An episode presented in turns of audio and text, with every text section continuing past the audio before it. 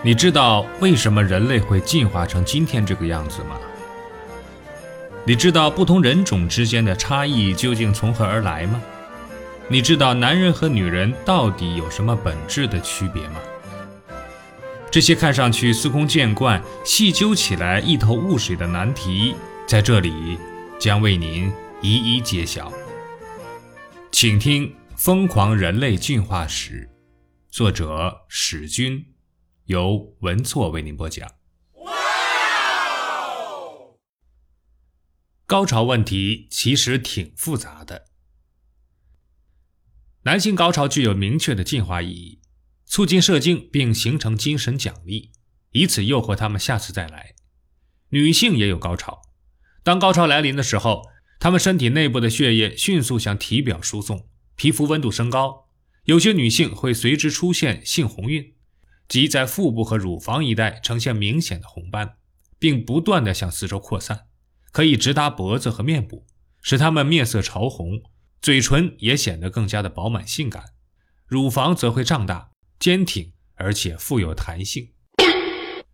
由于大量血液涌向体表，女性高潮时大脑会出现短暂的缺氧反应，有的甚至会因眩晕而失控，或者出现意识崩溃，身体呈现僵直状态。伴随着阵阵的肌肉收缩，间或莫名其妙的大声叫喊，随之而来的是无比的放松和极度的疲惫。这对精子是一种保护。那时呢，精子正朝着他身体的最深处奋勇前进。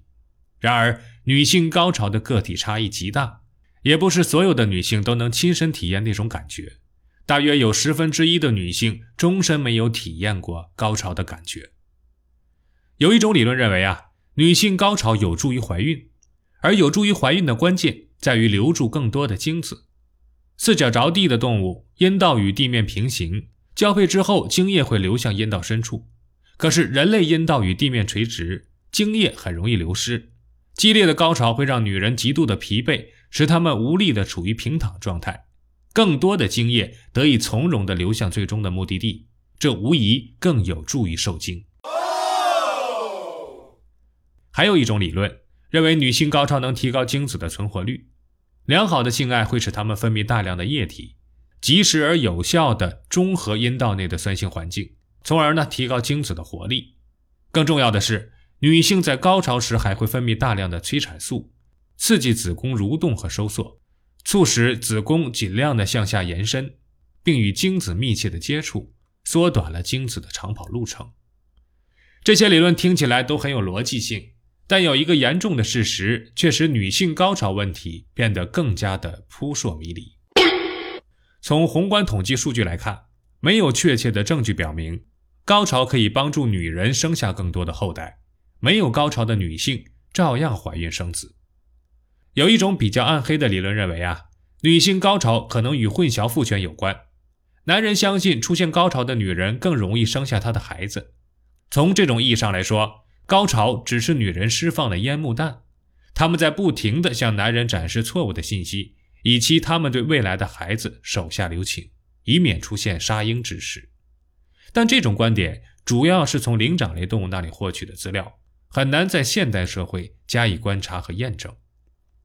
无论如何，男女都要共同享受性爱的过程，否则他们将失去联系的纽带，无法更好地合作抚养下一代。这是男女都有性高潮的进化根源。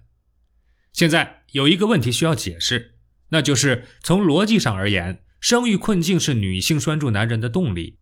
那么，男人被拴住的动力又何在呢？既然交配一次就可以留下后代，他们为什么还要留在女人的身边做那么多次呢？